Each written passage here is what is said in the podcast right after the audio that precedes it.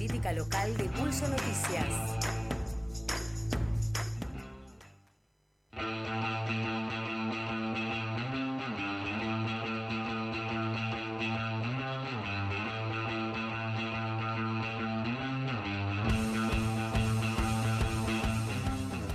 Imposible que no te levante el jueves esta música, ¿eh? Me encanta. Y además representa, nos imaginamos ahí como siempre, la alfombra roja que llega, que entra el señor David Barresi, una vez más, con toda la información del Consejo Deliberante, la información local aquí de la ciudad de La Plata. David, ¿cómo estás? Hola, David. Hola, ¿cómo andan? ¿Cómo les va? Bien, ¿y tú? Bien, bien, bien. Este, acá andamos. ¿Qué se cuenta? ¿Miraba a Susana Jiménez cuando era chico? O, o ahora, hace años, hace Por- unos no, años. Igual hace rato que no estaba. Y pero dos, tres años será, poquito. ¿Lo mi- ¿La miró? Sí, la- ¿La miraba? Sí, este, mi generación, este, la generación este, que tuvo su juventud en los 90, hemos mirado mucho a Susana Jiménez. Bien. Eh, los personajes que llevaba, Claro. este, sí, hemos mirado mucho a Susana Jiménez. Pero post 2000, 2005, 2010 también.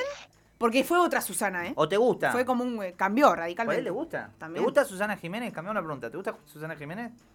Yo creo que cuando uno va entrando en conciencia de las cosas que dice este, y de, de cómo piensa, eh, ya nos deja de gustar, digamos, ¿no?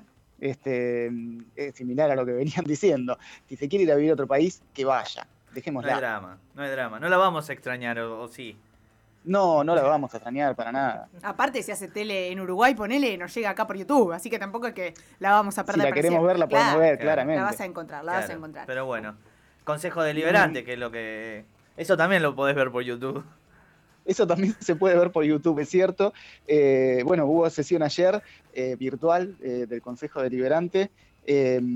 Bueno, el- la sesión, la- las sesiones de, de virtuales, sobre todo, este, tienen, hay algo, o sea, esto de, de mirarlo por YouTube está bueno. Este, van a ver las mismas cosas que suceden en, en cualquier este, conversación por Zoom eh, de las que hayan tenido en el Claro. marco de esta Sí, sí, sí, pandemia, que por, se entrecorta, no se escuchan bien. eh, Se pisan. De repente el chat, eh, esto en el YouTube no lo ven, pero en el chat del Zoom eh, tengo algunas capturas de pantalla, son No. impresionantes. este, No, pero David, eso lo tenés que vender.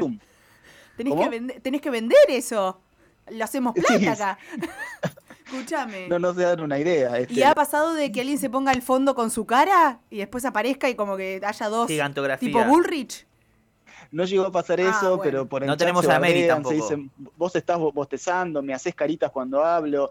Eh, así fue la sesión de ayer, Ay, no, eh, durante varios pasajes. Eh, fue una sesión larga, se imaginarán, porque en el medio sucede todo esto. Eh, y ya veníamos de, eh, digamos, de una situación política que se fue calentando en las redes sociales eh, previo a la sesión Sí, eh, sobre todo por Twitter, eh, donde parece que ahora eh, la relación eh, provincia-municipio pasa por Twitter. y bueno, de- después de lo- los entredichos entre el, intendente y el, ministro de Salud de la provincia, eh, por la circulación de, de la cepa Manaus en La Plata, de si tienen diálogo o no tienen diálogo, era el contexto en el, en el cual se- ya se daba la sesión del Consejo Deliberante y previsiblemente este debate iba a entrar en el Consejo Deliberante, así como también otros debates del orden de lo nacional, pero que tienen que ver con, con lo que sucede en la ciudad, como por ejemplo la situación de la, de la educación. claro. En lo concreto, eh, digamos, también esta sesión se da en el medio de eh, un aumento de la ocupación de camas muy grande en La Plata y muy grave también, eh, que bueno, son, es la realidad que, que- venimos contando en, en nuestros medios. y digamos, en ese contexto hubo algunos, algunos proyectos que por ahí que entraron, para mencionarlos rápidamente, uno en particular que presentó la oposición tiene que ver con la situación de los comercios de la ciudad. Vamos a un escenario muy similar al, del año pasado. Eh, ya el año pasado hubo, eh, por lo menos mil comercios que cerraron, según las estimaciones de las asocia- asociaciones de comerciantes eh, lo- locales. Este, el proyecto que presenta el Frente de Todos tiene que ver con, digamos, el año pasado hubo algunas ex- ex- exenciones de tasas municipales para comercios, pero lo que remarcan desde la oposición es que esas exenciones se dieron sobre el nivel de facturación, es decir, que a, los comercios se les exi- exigía eh, haber tenido facturación cero Eh, y que, claro, lo que explicaban es que muchos comercios no tuvieron facturación cero necesariamente, eh, sino que tal vez pudieron eh, reinventarse con, el- con algunas ventas online y demás, pero sin embargo muy por debajo del nivel de ventas que en los años anteriores y que los dejan igual de todas formas al borde del cierre. Así que presentaron un proyecto que tiene que ver con exención de tasas municipales, sobre, eh, o sea, para, estamos hablando de los sectores que eh, en estas semanas no van a poder funcionar eh, o que van a funcionar con un horario muy reducido eh, y que están, sí, al borde del, este, de- del cierre, mucho- muchos comercios y empresas y varios rubros. En- nombraban, por ejemplo, las casas de fiestas infantiles que vienen Sí, desde el año sí. pasado eh, pidiendo eh, alguna ayuda para seguir sosteniéndose mientras no puedan abrir. Eh, también está el sector de la cultura, que lo mencionábamos el, jueves pasado. En, ese marco, digamos, desde el oficialismo asumieron que están por, por salir con alguna, bien no se sabe bien cuál, lo que pedían desde la oposición es que el parámetro que se usara no fuera necesariamente la facturación, sino este, atender a los, a los rubros que no están pudiendo funcionar eh, producto de las medidas sanitarias que, que se tomaron. Ese fue uno de los proyectos que presentó la oposición. Hubo otro eh, que tiene que ver con la protección del presupuesto, presentó la concejala Janina Lamberti, atendiendo también a, a los niveles de subida en, los pres- en el presupuesto destinado a niñez y adolescencia municipal, que es lo que vienen denunciando desde los años.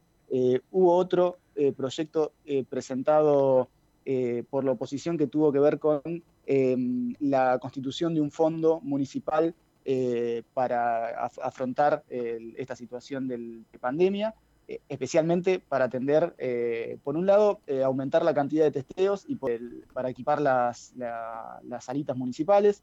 Eh, nombro estos proyectos que posiblemente, salvo, digamos, el, el proyecto con respecto a los comercios y a la exención de tasas, la municipalidad está evaluando y que tal vez no se apruebe este proyecto, pero algo de eso se va, se va a aprobar en las próximas semanas, se va a anunciar seguramente. Eh, específicamente, eh, también hacían alusión desde el oficialismo al sector turístico, que es uno de los sectores a los que medida. Eh, y después ya el resto de los proyectos, la creación del fondo municipal, esto que mencionaba de un, eh, del fortalecimiento del presupuesto para niñez, seguramente sean de los proyectos que queden ahí en las comisiones. No, no había mucha disposición del oficialismo a este, avanzar con esto. ¿Y qué proyectos presentó el oficialismo? A ver, acá esto eh, vo- volvemos a, eh, a algunos puntos que, que- que sí van a tensionar con, con- con la provincia. Uno específicamente que tiene que ver con declarar eh, esencial la actividad. Eh, un pedido que sobre todo hacen eh, los gimnasios, también profesores y profesoras particulares que tienen que ver con la actividad física y algunos espacios donde se hace actividad física en la ciudad. Eh, ¿Cuál era el problema? Primero que había un proyecto del Ejecutivo que eh, disponía a declararlo esencial. Eh, el tema es que la municipalidad no puede resolver declararlo esencial, eso es una resolución que, que toma la provincia, las atribuciones digamos que no puede tomar. Después sí hubo un proyecto del bloque de concejales del oficialismo, a donde le pedía a la provincia que declare esencial la actividad física. Da la sensación, digo, si, si miramos el año pasado, eh, el bloque de Juntos por el Cambio en general siempre se ha hecho eco o embanderado con eh, las voces de algunos sectores. El año pasado, en particular, el sector gastronómico, sobre todo la parte más concentrada del sector gastronómico, eh, había hecho una presión muy fuerte para poder ser habilitado a volver a funcionar. Me acuerdo que en un momento incluso eh, habían amenazado, o digamos que casi lo hicieron prácticamente, de abrir, aunque no estuvieran habilitados, eh, en particular, o sea, el sector gastronómico, y fue eh, precisamente el bloque de Juntos por el Cambio el que presentó eh, sucesivos proyectos pidiéndole a la provincia que, que habilitaran al sector. Después también lo hizo con otros sectores que tal vez tenían, sí estaban pasando una situación de desatención. Me acuerdo del sector, por ejemplo, de los que tampoco estaban pudiendo abrir ni tampoco podían acceder a algunas ayudas concretas para seguir subsistiendo.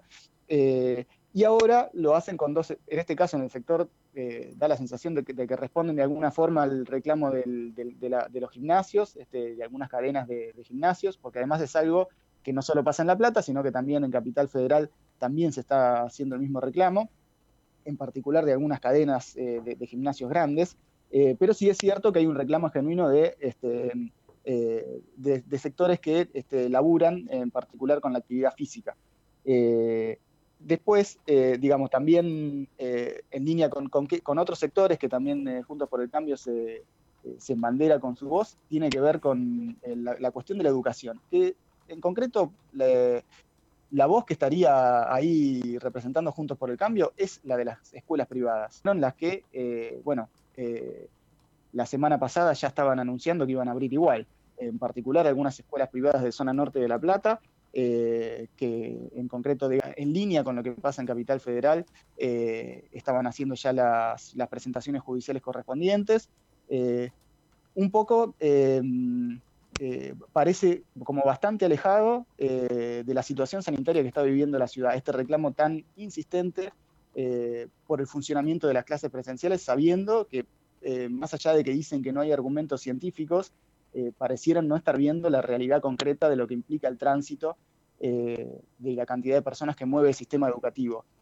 más allá de las niñas de, continuar eh, con, eh, digamos, con las clases, eh, que lo hacen de forma virtual, pero es cierto que hay un sector que no llega, pero no es ese el sector el que se está manifestando necesariamente. en concreto, han sido otros los sectores este, que se estuvieron manifestando por la continuidad de las clases presenciales, y esto se expresó también en el Consejo Deliberante. ayer fue, digamos, uno de los principales temas y que generó esto que les decía, es muy fuerte, que se traducían en el chat del Zoom. Eh, paradójicamente, este, en, este tipo de sesiones virtuales a las que nos estamos acostumbrando ahora. Eso es un poco lo que giró ayer en, la Liberante. Eh, seguramente para las próximas semanas tengamos algunas novedades con respecto a medidas, eh, porque claro, lo que la oposición le está exigiendo de alguna forma a la municipalidad es que se haga cargo de algunas medidas en términos económicos, porque en general eh, en términos económicos y sanitarios, eh, lo que le, dicen en, sí a la gestión de la, municipalidad es que en términos sanitarios la, municipalidad ha puesto muy poco, eh, sobre todo lo que tiene que ver con niveles de testeo, y en la disposición de algunos mecanismos que permitan este, atender la situación sanitaria que es bastante grave en la ciudad. varios temas, varios temas. Pero lo primero que te voy a preguntar, y te voy a hacer algunas otras preguntas, David, es... Eh, en el Zoom, ¿vos podés entrar al Zoom? Sí, la prensa tiene acceso al, Zoom para seguir la sesión como si la siguiéramos en el Consejo Deliberante. Claro. Por eso el acceso al chat. Por eso el chat. Porque está en el Hermoso. Eh, otra, otra cosa, David, entre los temas que se hablaron, bueno, un poco esto, se criticó también al gobierno nacional, ¿no? Por, eh, por los dichos de relajamiento de salud por parte de eh, del oficialismo, pero no accedieron al pedido este del Fondo Municipal contra el COVID, ¿no? Claro. Eh, hubo una fuerte crítica, era esperable que el, oficialismo tomara eh, esa frase del, presidente Alberto Fernández, eh, este, saliendo un poco a, este, a mostrar este, digamos, mantenerse también con el esfuerzo eh, de los trabajadores y trabajadoras de la salud, eh, aludiendo a esa frase. Y sí, eh, no, va a haber respuesta para ese reclamo específico sobre el, fondo para el COVID. y no está viendo en, concreto, este, o no se está viendo en concreto por dónde pasa la acción municipal con respecto a la situación sanitaria. Recordemos, igual que el secretario de Salud este, tuvo, por ejemplo, declaraciones con respecto a la, a la vacuna bastante confusa, eh, a, la, vacunación. Eh, hay algo que también dijeron los concejales de Cambiemos, es que el intendente no se va a vacunar eh, hasta tanto no estén vacunados todo el personal de riesgo. Digamos, ese fue el discurso con respecto este, a la vacunación, pero recordemos lo que había dicho el secretario de Salud, porque desde ahí un poco emana cuál es la, la, visión de la municipalidad con respecto a qué va, qué va a hacer y qué no en términos de inversión y de, y de políticas públicas este, sanitarias en este contexto. Eh, que insisto, es un contexto eh, grave. Em, claro. Eh, tiene, y tiene además un, escenario paralelo porque lo pienso en función de lo que se está discutiendo y que contamos bastante aquí en la mañana informativa, que tiene que ver con estas diferencias desde la ciudad de La Plata y la provincia de Buenos Aires, y que lo hemos hablado, que el intendente había acusado de que la provincia no tenía por lo menos voluntad de utilizar los centros de vacunación, algo que ayer se terminó inaugurando el polideportivo de eh, los hornos para vacunar. Digo, en esa, en esa falta de diálogo, mientras tanto, hay iniciativas en conjunto, ¿no? O es como nos criticamos en las redes sociales, te meto los concejales en el medio también, digo, porque paralelamente lo que eh, denunciaba Nano Cara, que fue quien presentó esta iniciativa de eh, fondo municipal, es que también viene denunciando eh, la cuestión de los centros de, de, salud primaria, también que hemos hablado bastante de esa situación. Claro, es el, también cuando empezó a funcionar el comité de crisis, esto fue hace 15 días, y que a partir de ahí comenzaron los eh, los testigos conjuntos, el operativo detectar ahora sí conjunto entre municipio y provincia, y de un lado, desde Juntos por el Cambio decían, bueno, por fin la provincia accede al testigo conjunto, y desde el lado del frente de todos decían, por fin el municipio acepta hacer este, volver a los operativos conjuntos. Es como que este, hay políticas conjuntas, pocas igual, eh, porque el problema es ese también, o sea, esta descoordinación hace que las políticas tarden en llegar.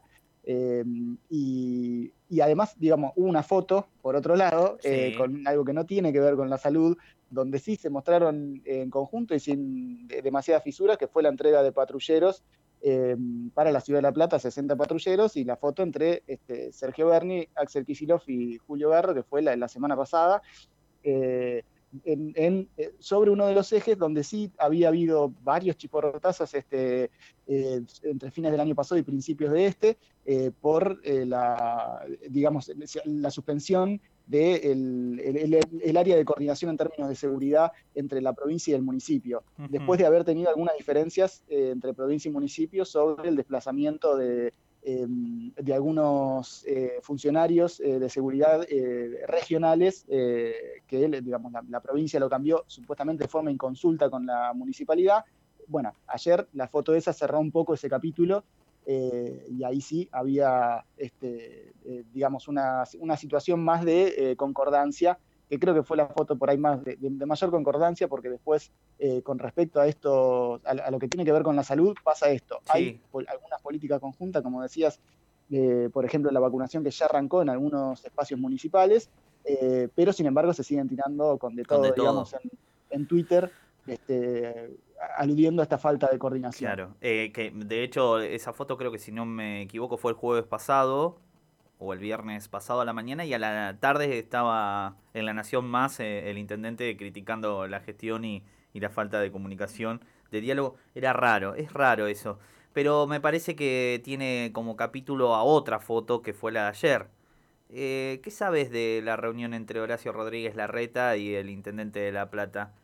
Porque acá nos llegan a la producción, llegó que está siendo como el preferido de Horacio Rodríguez Larreta Julio Garro.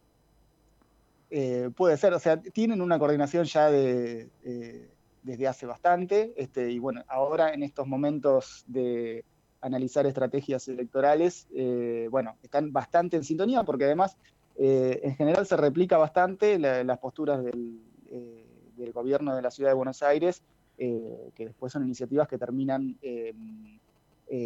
planteándose acá también en la ciudad de La Plata, y en general están en una sintonía bastante importante es una foto, bueno, es una devolución de gentilezas también. Había venido Rodríguez Larreta mm. eh, hace poco a, acá a La Plata eh, y tiene que ver con esto de, bueno, cómo se están armando la estrategia dentro del PRO eh, para este, seguir siendo la fuerza que conduce el, Juntos por el Cambio.